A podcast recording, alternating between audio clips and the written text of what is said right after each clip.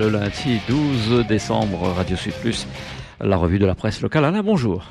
Eh oui, bonjour, avec à la une du quotidien un retour sur l'incendie mortel de l'immeuble Marina. C'était il y a exactement un an. Et la colère ne s'éteint pas, contrairement à l'incendie, nous dit le quotidien. On n'oubliera jamais ça, disent les, les riverains et puis surtout les habitants, dont certains ont abandonné les lieux, mais d'autres ont dû, euh, de gré ou de force, rester, faute de mieux.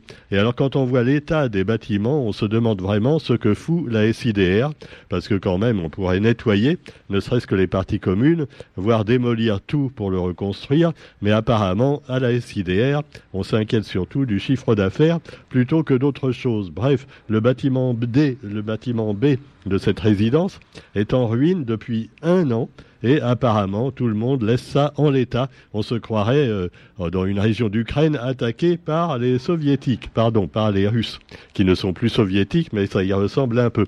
Alors justement, on va parler aussi de choses qui fâchent avec la politique.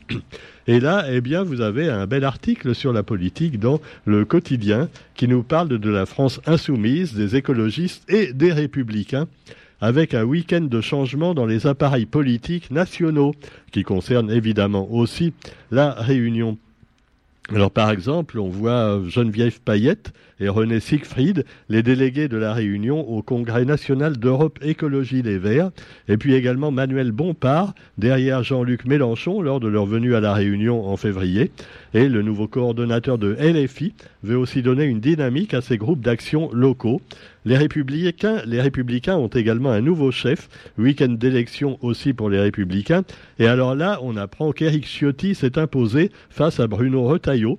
Il a obtenu un peu plus de 53% des voix, euh, un député des Alpes-Maritimes qui succède à Christian Jacob. Oui, vous aviez peut-être déjà oublié. Hein, bah ouais, c'est pas eux qui ont, euh, sont au gouvernement. Tout au moins, eh bien, ils sont pas toujours d'accord avec Macron. Et puis, bah, la direction nationale a été renouvelée. Alors, Éric Ciotti, voilà, bien connu également. Je ne sais pas si ça va faire remonter les Républicains cette histoire. Et puis, vous avez aussi, eh bien, un avocat euh, qui fait, qui aurait pu faire la grande une du quotidien parce qu'il le mérite c'est Roland Motet de Narbonne. Alors tout le monde le connaît dans le sud. Hein. Alors c'est incroyable. Moi je croyais qu'il l'avait arrêté. Je l'ai rencontré encore il y a quelques années au tribunal de Saint-Pierre justement où il exerce depuis. Oula, J'étais quasiment pas né quand il a débuté, vous vous rendez compte, c'est fou. Hein. Euh, il a 70 ans de métier derrière lui. C'est dingue. Et alors, Roland Motet de Narbonne, en plus, on apprend qu'il y a encore peu de, peu de temps, il venait au tribunal tous les matins en scooter. Voilà, et on le voit sur la photo d'ailleurs avec, avec des baskets et en trottinette, parce qu'il a abandonné le scooter en début d'année 2022 après un petit accident. Bon sang, c'est incroyable, le mec, euh, c'est Superman. Alors, euh, Roland Motet de Larmen, on espère être comme euh, dans le même état à 95 ans, hein, franchement, parce que c'est quand même encourageant pour les personnes âgées. Alors, tous les gens du tribunal lui disent du bien de lui, à commencer par ses confrères, avocats. Et puis alors, on apprend également que son grand-père était lui-même avocat. Il s'appelait Oscar Motet de Narbonne et il avait plaidé, tenez-vous bien, dans l'affaire Citaran. Alors par contre, ces enfants, donc euh, les enfants euh, de maître Roland Motet de Narbonne, eux n'ont pas voulu embrasser la profession d'avocat. Mais quoi qu'il en soit, eh ben, il dit lui que c'est le plus beau métier du monde. Et voilà, chacun a sa tâche à accomplir en ce monde. Et il, il, il pousse ses confrères les, exhorte à se méfier des profits faciles et rapides et à l'ego. Voilà, l'ego évidemment qui touche, on le sait, beaucoup d'avocats hein, au, niveau national aussi, et finalement euh, la passion seulement de l'argent qui quelquefois prime sur celle de défendre la justice et les justiciables. Alors voilà, un bel avocat, un bon avocat, maître Motet de Narbonne, euh, qui a fêté ses 70 ans de barreau derrière les barreaux, euh, devant justement. Et il a, une très belle phrase pour conclure. On n'a rien donné tant qu'on n'a pas tout donné, comme disait Jean Mermoz. Jean partir, ce serait tout simplement mourir.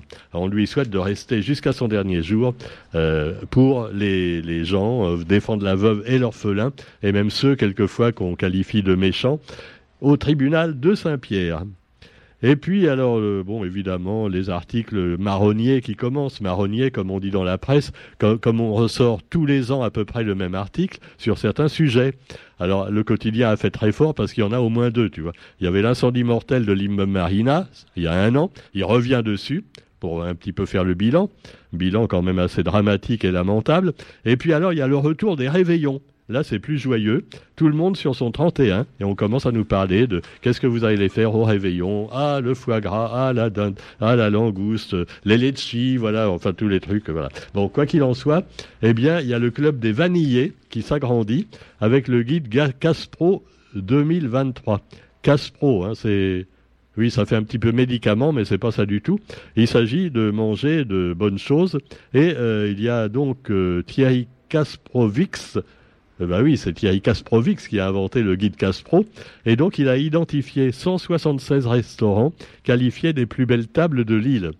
Ça paraît beaucoup, 176 restaurants, mais enfin, il y en a 9 qui obtiennent la distinction suprême pour lui, les trois gousses de vanille. Alors voilà, on vous explique tout ça. Et puis les, chefs locaux s'expriment. Nous ne sommes pas là pour voler le client. Il faut pas trop augmenter les prix. Euh, euh, surtout que maintenant les restaurants, on le sait, ont beaucoup souffert de la crise également, crise du Covid et ensuite inflation.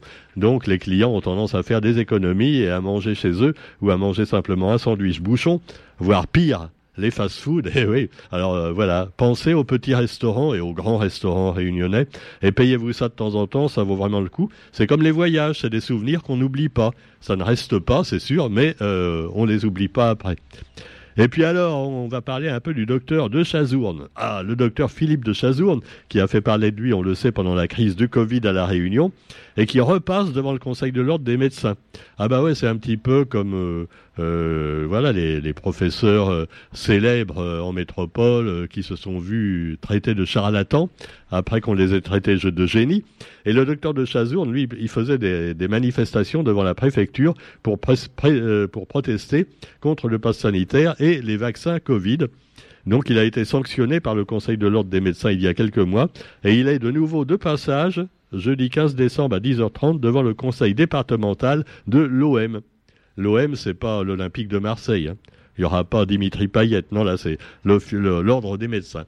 Ordre des médecins qui, on le sait, euh, oui, a quand même tranché. Hein. Lui, ils sont carrément totalement pour euh, l'ARN messager, pour le pass sanitaire et pour tout ce qui peut emmerder le monde, plus ou moins avec ou sans raison. Mais enfin bon, cela dit, c'est l'ordre des médecins, que voulez-vous ils sont là aussi pour défendre les médecins.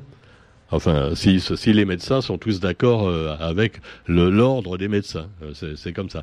Alors vous avez aussi dans l'actualité euh, bien nationale et internationale pas mal de sujets avec le retour du vaisseau Orion sur Terre et le vaisseau Orion qui avait été lancé, on le sait, par Artemis. C'est le programme américain de retour sur la Lune, donc Artemis. Et là, il y avait personne dedans mais euh, elle a fait le tour de la Lune, euh, le, vaisseau, il a fait le tour pour revenir sur Terre. Et c'était un succès qui était crucial pour la NASA, qui a investi des dizaines de milliards de dollars sur ce programme américain.